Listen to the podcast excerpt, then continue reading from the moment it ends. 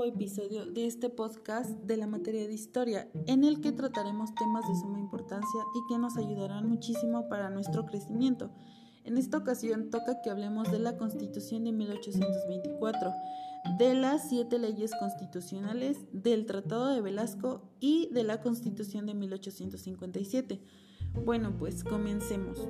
Para esto es muy fácil no comprender y hasta cierto punto confundir algunos temas, pero para eso vengo yo para explicarles todo de forma clara y de forma muy sintetizada. Comencemos. La Constitución de 1824 fue la primera constitución de México. Esta entró en vigor el 4 de octubre de 1824 después de la consumación de la independencia de México y del posterior derrocamiento del primer imperio mexicano de Agustín de Iturbide. Se estableció una república federal representativa que llevaba por nombre Estados Unidos Mexicanos. El catolicismo era la única religión oficial en ese entonces. Después tenemos que Agustín de Iturbide había sido reconocido por el Congreso como emperador de México después de la guerra de independencia, pero al mismo tiempo este disolvió el Congreso, provocó una rebelión militar por la que se vio obligado a abdicar el poder. Nos dice que la Constitución de 1824 dio a la nación el nombre de Estados Unidos mexicano y entre sus puntos más importantes se señalaba la división del gobierno en tres poderes, los cuales fueron ejecutivo, legislativo y judicial.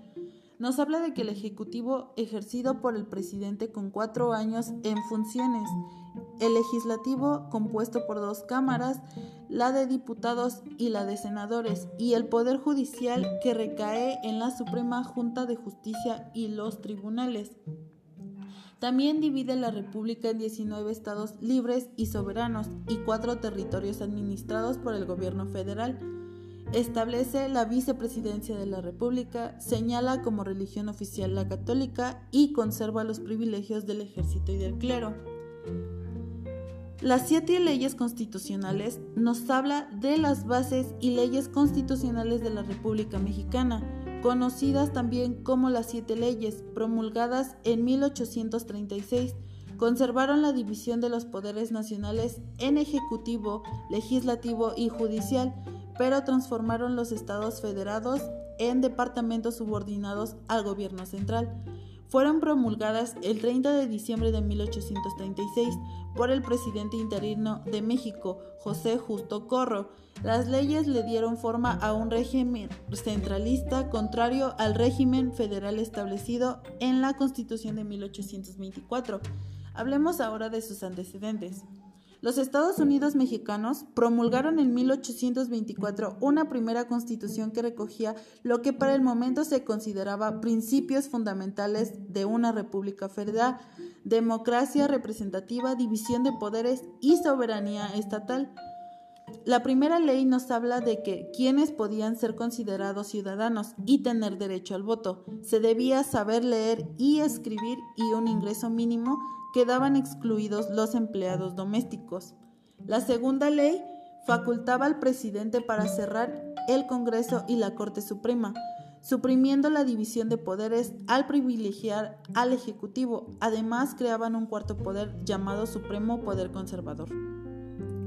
La tercera ley establecía la conformación y las facultades del Congreso. La cuarta ley nos habla del mecanismo de elección presidencial indirecto a través del Senado, la Corte y una Junta de Ministros. La quinta ley regulaba el modo de elección de los miembros de la Suprema Corte de Justicia. La sexta ley nos hablaba de que se introducía el cambio más radical, alteraba la división territorial pasando México de ser una república federal a ser una república de régimen centralista los estados desaparecían y pasaban a ser departamentos controlados desde el poder central. Y por último tenemos la séptima ley, la cual nos habla de que era en esencia una prohibición de alterar o cuestionar el articulado anterior por un lapso de seis años a partir de su promulgación. Bueno, pues ahora toca hablar del Tratado de Velasco, el cual nos dice que fue un conjunto de acuerdos, unos públicos y otros fueron privados fueron firmados el 14 de mayo de 1836 6 entre México y Texas y que se establecieron luego de que el mexicano Antonio López de Santana fuera hecho prisionero por las fuerzas norteamericanas. El tratado se firmó en Velasco, Texas, y estuvo a cargo del presidente interino de Texas, David Brunet. Hablemos un poco acerca de los antecedentes. La pérdida de la batalla de San Jacinto, donde fue hecho prisionero López de Santana, el 21 de abril de 1836, batalla que fue un evento decisivo en la independencia de Texas de México, en la que participó Samuel Houston, en donde el ejército que conformaba López de Santana fue sorprendido y se produjo una merna y baja de hombres en combate, y donde también se llevaba prisionero a López de Santana. La finalidad que tuvo este tratado básicamente era la de crear un convenio pacífico que lograra la independencia de Texas y fuera respetada por los mexicanos. Constó de una parte secreta y otra que fue pública. Después, este tratado fue cumplido por Santana y retira sus tropas del territorio tejano. Pero al llegar el gobierno de México se negó a, a aceptarlo, por cuanto argumentaron que Santana estaría en calidad de prisionero y que no estaba facultado para tomar una decisión de esa magnitud y no tenía poder legal para hacerlo, por lo que los demás de no aceptar el tratado tampoco aceptaron ni la independencia de Texas ni los límites establecidos en este tratado. Por último, tenemos la Constitución de 1857. Esta nos habla de que fue un documento político que marcó un antes y un después en la historia de México.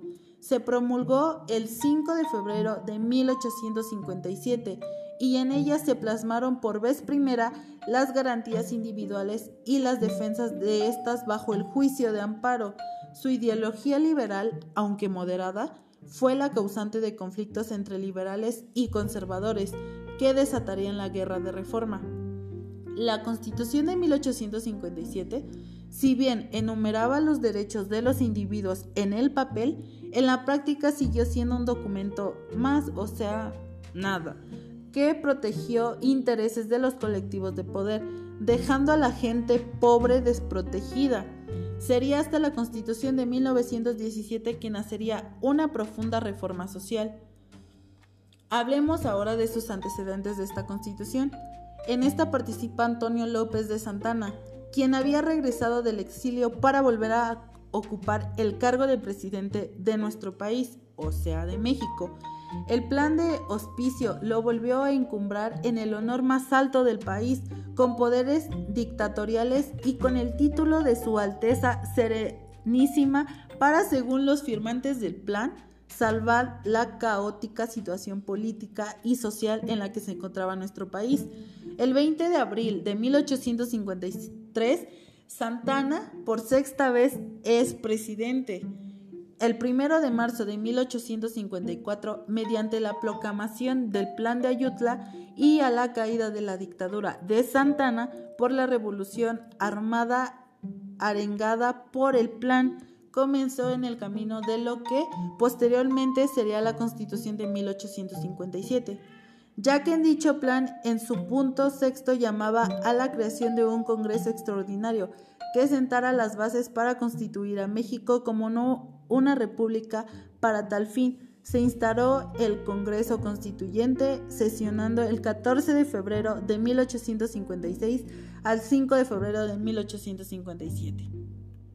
Por último, y no menos importante, tenemos las consecuencias de esta constitución, la cual nos habla de que de ideas liberales, aunque muy conservadoras, la constitución de 1857 acarrió detractores el clero clamaba que la religión era atacada, la respuesta del Papa Pío VI a la promulgación de la Constitución del 57 fue el desconocerla. Con la anulación de los fueros y títulos aristócratas, la élite política conservadora también llamó a desconocer el documento constituyente. En este sentido, algunos liberales buscaron derogar la Constitución por temor a acciones violentas de los grupos conservadores. La última nos habla de que Ignacio Comonfort, primer presidente mexicano en jurar la Constitución de 1857, autoatenta a su gobierno desconociendo la Carta Magna con los que se inicia el proceso que desencadenaría la guerra de reforma o de los tres años. Y bueno, eso es todo. Espero que les haya quedado súper claro nuestro tema, que les haya gustado y que al menos hayan entendido y que tengan un poquito más claro acerca de lo que hablan las constituciones y ciertos tratados. Muchas gracias.